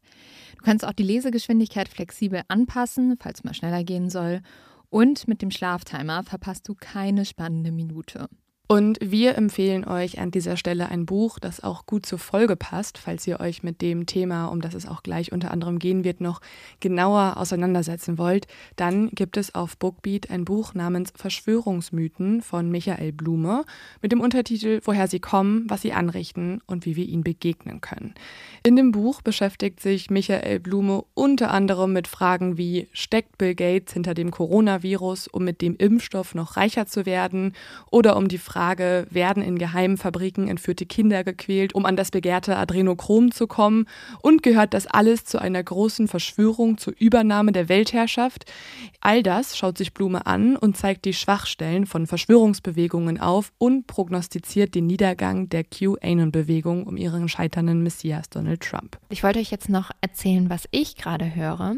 Das ist Totenfang von Simon Beckett. Ich habe das mal gelesen, aber es ist so lange her, deswegen freue ich mich, dass ich das gerade mal wieder hören kann. Und zwar geht es darum, dass ein Toter in einem abgelegenen Mündungsgebiet in Essex angespült wird. Und die Wasserleiche ist stark verwest, Hände und Füße fehlen, das Gesicht ist nicht mehr zu erkennen. Aber die Polizei ist sich sicher, sie wissen, wer es ist. Es gibt nämlich einen jungen Mann aus dem Ort, der seit Wochen verschwunden ist. Und alles deutet eigentlich auf einen Selbstmord hin. Aber jetzt gibt es jemanden, der zweifelt. Das ist der forensische Anthropologe Dr. David Hunter. Nämlich am nächsten Tag wird ein Fuß geborgen und Dr. David Hunter ist sich sicher, dieser Fuß gehört zu einer anderen Leiche. Und kurz darauf treibt ein weiterer Toter im Wasser. Also ihr merkt, hier ist viel los und äh, Simon Beckett schreibt auch einfach sehr, sehr toll. Also kann ich gut empfehlen. Wir haben auch noch was für euch. Ihr könnt Bookbeat jetzt 60 Tage lang kostenlos testen und erhaltet Zugang zu über 900.000 Büchern. Dafür gebt entweder den Code Mord of X bei der Anmeldung ein oder meldet euch direkt auf bookbeat.de-mord of X an. Also bookbeat.de-mord auf X. Einfach dort anmelden. Alle Infos dazu findet ihr wie immer auch in den Show Notes. Jetzt ist natürlich die Frage, wie kommt jetzt die Wahrheit ans Licht? Ein Monat nach der Publikation der Murder Mystery Anzeige des Los Angeles Evening Express meldet sich tatsächlich jemand bei der Zeitung und bei der Polizei. Und das ist Hermann S. Shapiro. Also unser Vermögensberater, der Otto im Kleiderschrank gefunden hat. Zwischen Hermann und Dolly läuft es nämlich schon seit längerem schlecht. Es liegt daran, dass Hermann sehr viel Geld aus dem Erbe von Fred angelegt hat. Und ähm, dieses Geld wusste Dolly nicht so richtig, wo das hingegangen ist, hat dann Belege angefordert. Und als sie die nicht bekommen hat, hat Dolly eine Anzeige erstattet. Und deswegen haben die beiden sich zerstritten und als Hermann dann im Januar 1930 die Zeitung aufschlägt, hat er keinen Grund mehr, die Wahrheit zu verheimlichen. Also Dollys neuer Partner ist jetzt derjenige, der sich aufs Murder Mystery ja. ähm, auf den Artikel meldet. Ja. Das ist ja, also, das ist ja ein Jackpot. Vor allem. Das ist, also, das ist so, als ob bei die Nachbarn am Ende ja. jemand uns angerufen hätte und so ist, ja, also ich wollte jetzt mal auspacken. Vor allem, also, ich hätte schon gedacht, niemand hätte dieses Murder Mystery lösen können. Also die, wenn jemand darauf gekommen ja. wäre, dann hätte ich ihn wirklich sofort angestellt und einen Job gegeben und was auch immer. Aber wahrscheinlich hat die Zeitung auch so gedacht, das wird sich nie klären. Und wenn, dachten die, es klärt sich so richtig einfach. Und dann ruft da einfach jemand an und sagt so, nee, ich weiß ganz genau, wie das stattgefunden hat. Also da hat so ein Mann auf dem Dachboden gewohnt. Der ist da zweimal rausgesprungen und da habe ich ihn entdeckt. Also es ist oh. ja so verrückt. Ja, und so meldet sich jetzt Hermann bei der Polizei und erzählt alles. Durch die neuen Informationen werden Dolly und Otto am 7. April 1930 festgenommen. Otto kann tatsächlich nur mit der Hilfe von Hermann gefunden werden, weil der wollte ja den Jungen unbedingt damals loswerden und hat ihn dann selber nach San Francisco gebracht. Da hat er ihnen einen Job besorgt und er hat sogar mitbekommen, dass Otto eine neue Frau gefunden hat, nämlich eine Kanadierin namens Mathilde. So wusste Hermann ganz genau, wo lebt Otto, was tut Otto, ja, was macht er als Job. Wahrscheinlich wollte Hermann auch ganz genau kontrollieren, dass Otto nicht auf seinem Dachboden sitzt. Wahrscheinlich haben die so gesagt, einmal am Tag wird jetzt der Dachboden kontrolliert. Ja. Aber ich finde es trotzdem auch ein bisschen gemein, ne? Dann verhilft er ihm halt so komplett in die Freiheit zurück. Und jetzt, so zwei Jahre später, streitet er sich mit Dolly wegen Geld. Also anscheinend ist Geld doch noch ein bisschen wichtiger als dann Dollys Liebe gewesen. Ja. Weil die war ja, das ist ja alles okay, wenn sie eine Affäre hat und so. Und dann verstreitet er sich mit Dolly wegen Geld und jetzt drückt er doch nochmal Otto ein rein. Nee, Otto hat halt wahrscheinlich auch jemanden umgebracht, ne? Ja, aber als Hermann finde ich das auch ganz schön inkonsequent. Ja, okay, aber die sind alle dort inkonsequent. Also Hermann hat auch akzeptiert, dass auf seinem Dachboden extrem lange ein Liebhaber gewohnt hat und er hat ja. sich nicht von der Frau getrennt. Dolly wird jetzt wegen der Verschwörung zum Mord und Otto wegen des Mordes an Fred Österreich angeklagt. Otto dementiert anfänglich, dass er der gesuchte Otto Sannhuber sei, also der heißt ja jetzt Walter, wird aber schnell dieser Lüge überführt. Er sagt auch noch so verrückte Sachen, dass Hermann ihn hypnotisiert hätte und so. Also ist, es wird nur verrückter. Und tatsächlich erzählt Otto aber vor Gericht eine andere Version der Tatnacht. Er sagt aus, dass er aufgewacht sei, als die Österreichs nach Hause kamen. Dolly sei bereits im oberen Stockwerk gewesen, als aus dem Wohnzimmer schreckliche Geräusche drangen. Dolly rannte nach unten und kam wenig später weinend in das Zimmer, von dem der Dachboden ausgeht. Otto habe geklopft, aber Dolly habe geflüstert, sei still oder willst du, dass ich getötet werde? Erst am übernächsten Tag schloss Dolly die Tür des Dachbodens wieder auf. Fred ist tot, sagte sie, und er habe geantwortet, ich weiß. Otto sagt auch, dass Dolly ihn jahrelang als Sexsklaven gehalten und ihn einen treuen Hund mit einer menschlichen Seele genannt hätte. Oh. Die Jury bespricht sich gerade mal sieben Stunden. Sie glauben Ottos Version nicht und befinden ihn für schuldig für Totschlag, allerdings nicht für Mord. Am nächsten Tag soll die Strafe verkündet werden. Otto könnte eigentlich bis zu zehn Jahre im Gefängnis landen, aber seine Anwälte finden jetzt ein Schlupfloch. Totschlag verjährt nämlich damals nach sieben Jahren. Und die Tat ist nun fast acht Jahre her, sodass sie zum Zeitpunkt des Urteils verjährt ist. Hm. Otto wird somit verurteilt, aber bleibt ein freier Mann. Und kurz nach dem Ende von Ottos Prozess wird auch Dolly vor Gericht gestellt. Dolly ist jetzt 50 Jahre alt und sie erscheint am ersten Tag mit einem kurzgeschnittenen Bob, einem schwarzen Kleid und um den Hals trägt sie einen weißen Pelz. Natürlich. Ich habe auch ein äh, Foto hier mal reingefügt. Ihr könnt oh. das online dann auch sehen. Ich finde, sie sieht schon aus wie die Unschuld in Person. Nee, finde ich gar nicht. Nein? Nein. Die sieht da, also die sieht ich ja finde, sie guckt so ein bisschen verdutzt. Jetzt lächelt sie wenigstens mal. Im ersten Foto hat sie ja gar nicht gelächelt. Ja. Aber ich finde, sie guckt schon auch so ein bisschen auf jeden Fall irre. Ich finde sie, also ihr müsst, ihr schaut euch das mal an. Das ähm, gibt es bei Mod of X äh, auf unserer Instagram-Seite, könnt ihr das finden. Ey, sie hat ja auch noch so ein halbes Tier um Hals sich. Jetzt ja, ihren Pelz. Da sind halt Pfoten dran. Ich finde halt, sie, sie hat Pfoten. Ja, ich finde, sie faltet die Hände so ein bisschen so, als würde sie gerade ein Gebet abhalten. Ja, sie hat von Hermann halt gelernt, ne? Wie man da seine Hände auf dem Porträt hält. Aber ja. also, nee, ich finde, sie gibt mir auf jeden Fall die Vibes von so einer bisschen durchgeknallten Frau, die sich vielleicht wirklich einen Sexsklaven auf dem Dachboden gehalten hat. Sie hängt sich ein totes Tier um den Hals. Dass du einen Pelz umhängst, so, okay, mach, mach halt, wenn du es schön findest, so bestenfalls ein Fake-Pelz. Aber sie hat die Pfoten dran gelassen. Sie gibt mir auf jeden Fall ein bisschen jetzt Mafia-Vibes. Ja, du hast einfach eine Mafia-Psychose, glaube ich. Ja. Ich sehe da auch immer noch keine Mafia-Vibes. Ich sehe so, so, wenn, wenn ich nicht wüsste, dass wir gerade hier über wahre Verbrechen sprechen, würde ich sagen, da hat sich jemand einfach ein tolles Kostüm ausgedacht und geht ja. gleich auf eine Theaterbühne. Ja, wahrscheinlich schon. Ja, und äh, so erscheint jetzt Dolly und versucht mit ihrem Outfit und ihrem Charme die Staatsanwaltschaft und die Jury davon zu überzeugen, dass sie unschuldig ist. Und die Staatsanwaltschaft versucht ihr aber eine Verschwörung zum Mord nachzuweisen. Und dafür ruft sie jetzt auch Otto in den Zeugenstand. Er soll aussagen, ob Dolly und er darüber gesprochen haben, Fred umzubringen. Otto verneint das. Als Dolly gefragt wird, warum sie damals nicht preisgegeben hätte, dass Otto den Mord begangen hat, antwortet sie, ich glaube nicht, dass es Ottos Absicht war und ich wollte mein Leben und dass er im Haus lebte, nicht der ganzen Welt preisgeben. Na, hätte ich vielleicht auch nicht gewollt. Die Schlussplädoyers werden am 22. August 1930, genau acht Jahre nach der Mordnacht, gehalten. Die Jury berät drei Tage lang, aber die Geschworenen können sich einfach nicht einigen. Und so wird das Verfahren gegen Dolly ohne Ergebnis eingestellt. Und auch Dolly ist eine freie Frau. Krass.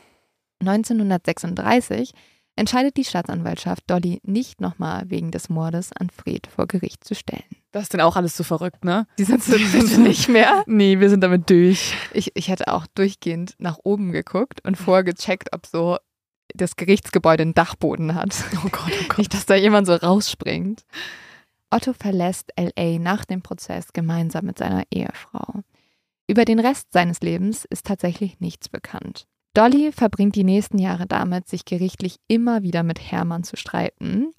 Beide behaupten, vom anderen Morddrogen zu erhalten.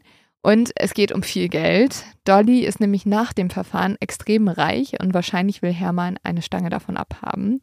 Es geht jetzt sogar so weit, dass die Staatsanwaltschaft 1935 anordnet, dass sich die beiden in Ruhe lassen sollen. Aber erst ab 1940 gibt es keine Aufzeichnung mehr über gerichtliche Streitigkeiten zwischen Dolly und Hermann. Am 25. März 1961 heiratet Dolly einen Mann namens Ray Hendricks. Tatsächlich wurde Dolly 1928, also mehr als 30 Jahre zuvor, mal von Rays Ehefrau verklagt. Sie verlangte nämlich Geld von Dolly, weil diese angeblich eine Affäre mit Ray gehabt haben soll und so der Ehe geschadet hat.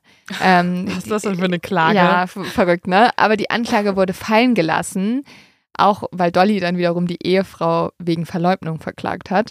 Aber ja, anscheinend hat sie wirklich die Ehe zerstört, weil sie hat ja dann diesen Mann geheiratet. Ja, und anscheinend klagen die auch alle ganz schön gerne. Dass ja. so, ja, was hast du für Hobbys? Ja, also ich gehe morgen nochmal in den Gerichtssaal, weil ähm, ich klag einfach in meiner Freizeit mega gerne Leute an. Als Dolly dann aber diesen Mann heiratet, ist sie schon durchaus nicht mehr die jüngste. Sie ist 81 Jahre alt und sie verstirbt einige Tage dann nach der Hochzeit. Wow sie war auch echt, also dass sie dann nochmal jemanden heiratet, da hat man ja fast das Gefühl, dass sie dieser Frau dann doch nochmal einen reindrücken wollte. Ja, also ich bin natürlich pro, auch mit 81 Jahren noch eine neue Ehe zu beginnen. Ja. Finde ich voll süß. Also meine Oma hatte zum Beispiel im Seniorenheim auch noch einen neuen Freund. Echt? Mhm. Oh, wie schön. Aber, aber jetzt ist der woanders. Oh nein. Ja. Auf ihrem Dachboden? Nein. Oh Gott. Oh Gott. Oh ja, das war sollen wir die noch mal, Sollen wir die zusammenbringen nochmal? Das geht nicht mehr, Lynn. Ist der tot? Nee, der, also der ist nicht tot, aber der, die, meine Oma wohnt im betreuten Wohnen und der ist jetzt in einer Einheit, wo man nicht mehr alleine wohnen kann. Und meine Oma besucht ihn jetzt auch nicht mehr, weil es sie zu sehr, oh weil er sie auch nicht mehr kennt und so. Also oh. ist alles, ja, es ist jetzt trauriger. Also, Mann, ich ja. wollte was Süßes sagen. Ich wollte was Süßes sagen. Der hat sich auch noch mal einen neuen Freund geholt. Okay, ja, das, das ist schön. Und da hat er auch immer Schokolade gebracht und so. Echt? Ja, die waren Gott, richtig süß. süß. Oh, also, er hat auch extrem viel über den gelästert und fand ihn auch ganz doll nervig teilweise. Aber ich glaube, die mochten sich auch ein bisschen. Also okay. deswegen, ich finde das schön, wenn man mit über 80 ja, Jahren stimmt. auf jeden Fall noch heiraten könnte. Natürlich, macht es alle. Ja, das finde ich gerade total toll. Aber dass es Dolly macht, eine Mörderin, ist halt vielleicht nicht ganz so schön. Ja, und Dolly ist ja auch ein bisschen Psycho, wie wir vorher gemerkt haben. Naja, gut. Äh, dieser Fall ist tatsächlich, also würdest du sagen, das ist einer der verrücktesten Fälle, die wir je besprochen haben? Auf jeden Fall. Also, also du kannst dir ja vorstellen, dass genauso schockiert wie wir von diesem Fall waren, dass es auch viele andere Menschen waren. Und dieser Fall hat halt enorme Schlagzeilen gemacht. Es gab auch verschiedene Namen, die diese Geschichte bekommen hat. Okay, warte mal kurz. Lass mich, lass mich ein bisschen, ähm, lass mich ein bisschen, ins, ich, lass mich nachdenken. Ja. Ähm, der menschliche Hund. Ja, das wäre gut. Äh, tatsächlich wurde Otto als Batman, als Fledermausmann oh Gott, beschrieben. Ja, auch gut. Ähm, dann wurde auch noch eher öfters als der Attic Lover, also der Dachbodenliebhaber. Oh, das klingt schon fast wieder auch nach Porno. Ja, oder Ghost in the Garret, Gespenst auf der Dachkammer bezeichnet. Auch gut, auch gut. Hätte ich jetzt auch so in die Richtung unsichtbare Gast oder. Ja, das ist ja, also mich hat, es gibt ja den Film Der unsichtbare Gast, den ich liebe. Es ist mein absoluter Lieblingsfilm. Und da geht es tatsächlich auch um jemanden, der in einem Zimmer aufwacht und es gab keine Möglichkeit, also wie hätte ein anderer Mhm. Mörder da raus oder reinkommen können. Und das war so ein ähnliches Rätsel und an den musste ich die ganze Zeit denken. Ja, ich glaube, du hast eh so ein Fable für so eine Art von Fälle, weil ähm, hier auch der Leo-Tipp. Ähm, es gibt eine alte Folge und Mhm. ähm, ich weiß nicht, ob du dich daran noch erinnern kannst, weil es ist schon lange, lange her, dass wir über einen Fall gesprochen haben, wo sich auch jemand vielleicht eingenistet hat bei jemand anderem. Und zwar der Fall Martha Freeman. Boah, ich müsste jetzt suchen, das ist schon ganz. Ich gehe mal kurz hier bei uns auf Mhm. unserem ähm, Spotify hier diese Folgenübersicht da durch. Das scheint tatsächlich Das bei weiblichen Killerinnen irgendwie ein Ding zu sein, dass die sich Männer halten in ihren Schränken oder auf ihren Dachböden. Ja, gibt aber auch das Gegenteil. Wie das geht. Männer, die sich Frauen in Kellern halten. Aber das ist ja dann weniger freiwillig. Es gibt auf jeden Fall auch einen Film, der auf dieser Geschichte basiert. Und zwar ist es der Film The Man in the Attic. Ähm, dort spielt Neil Patrick Harris den Lover auf dem Dachboden. Ja, der Titel ist aber auch dann vielleicht nicht ganz so mysteriös, ne? Da ist eigentlich alles schon verraten. So, wir haben ja noch versucht, das erst in der Mitte irgendwie jetzt einzubauen, ne? Ja. diesen kleinen Plot-Twist, aber da hast du, das ist ja fast wie so ein Trailer, der dir alles ganz genau Wer weiß, beschreibt. vielleicht geht dieser Film tatsächlich nur darum, wie dieser Mann die einsamen Stunden auf dem Dachboden verbracht hat. Ja, das, das finde ich wiederum schon sehr spannend, also weil natürlich zehn Jahre ist eine lange Zeit, um die da oben ähm, mit Geschichten zu füllen. Könnten wir mal so eine Geschichte hier irgendwann vorlesen? Also das fand ich klang jetzt auch ganz Ich kann, mal, ich kann mal eine suchen. Vielleicht finde ich ja irgendwann eine. Aber jetzt habe ich erstmal genug von Leuten auf Dachboden. Ich habe ich hab jetzt Angst. Ich werde jetzt meine Wände prüfen, wenn ich nach Hause komme. Ja, jetzt müssen wir unseren Kleiderschrank prüfen, ob da nicht ein BTK drin sitzt und auf einen wartet. Mhm. Und jetzt müssen wir auch noch alle unsere nicht vorhandenen Dachböden prüfen, um zu checken, ob unsere Partner uns betrügen oder vielleicht irgendein anderer Mensch da drin sitzt. Äh, Neue vier, äh, neue Angst wurde gerade unlocked. Ich frage mich auch, ob es vielleicht irgendwen gibt, der mit denen verwandt ist. Also die haben ja anscheinend Verwandtschaft in Amerika Oh. und in Österreich. Ja. Und das, ähm, ja, das finde ich schon spannend, weil zum Beispiel bei der letzten Folge, also wir haben ja in der letzten Folge über die zwei verschwundenen Mädchen in Panama gesprochen, Mhm. die auf dem Pianista Trail gewandert sind. Und also das ist jetzt kein Witz. ja, Mir haben zwei ehemalige Mitbewohner aus Berlin geschrieben und die sind beide aktuell in Panama in Bokette Nein. und die einen sind die Pianista Trail gewandert und die anderen waren in dem gleichen Hostel wie die beiden oh, Mädchen. wow. Aber und man ich muss war kurz so, also wie viele Leute chillen in Panama? Aber man muss sagen, unsere Exi-Community ist einfach viel größer geworden, weil wir kriegen in letzter Zeit sowieso total viele Nachrichten von Leuten, die auch noch was zu den Fällen beisteuern können. Also Ja. uns haben auch zwei Mädels geschrieben, die diesen Reiseführer kennengelernt haben Echt? und die erzählt haben, dass der durchaus sehr flirty war und merkwürdig. Und, und ich habe ja davor in der Folge über Colonia Dignidad geschrieben Boah, und da ja. haben uns einfach Angehörige von ähm, ja, ehemaligen Sektenmitgliedern geschrieben. aus der Kolonie Das finde ich so heftig und ich finde es auch total spannend. Und bitte, Leute, wenn ihr irgendeinen Bezug zu den Fällen habt, meldet euch gerne, weil wir wollen ja auch eure Geschichten erzählen. Und das ist natürlich nochmal super spannend. Und damit steuert ihr auch zu der neu gegründeten Rubrik bei Exi-Feedback. Exi-Feedback. Exi-Back. Exi-Back. Exi-Fex. Warum Fexi? Ich wollte jetzt aber, keine Ahnung, du wolltest Feedback, es Exi. sexy machen. Ich wollte einen coolen Namen dafür finden. Dolly hat dich inspiriert. Du warst so, wir brauchen Sex, Love und Rock'n'Roll. Nein, ich will aber nur einen neuen Namen dafür. Ja, das kriegen wir. Ex- Das, das, das, Exi-Back, wir Exi-Back. Exi, Exi-Back? Wir bringen Exi back. Uh. Okay, wir brainstormen hier noch mal. Falls ihr. Okay, okay, okay, back. Okay, okay, okay. Exi back. Yep, yep. Ich glaube, das ist der Zeitpunkt, um diese Wir Folge zu steigen beenden. aus der Folge aus. Cheers!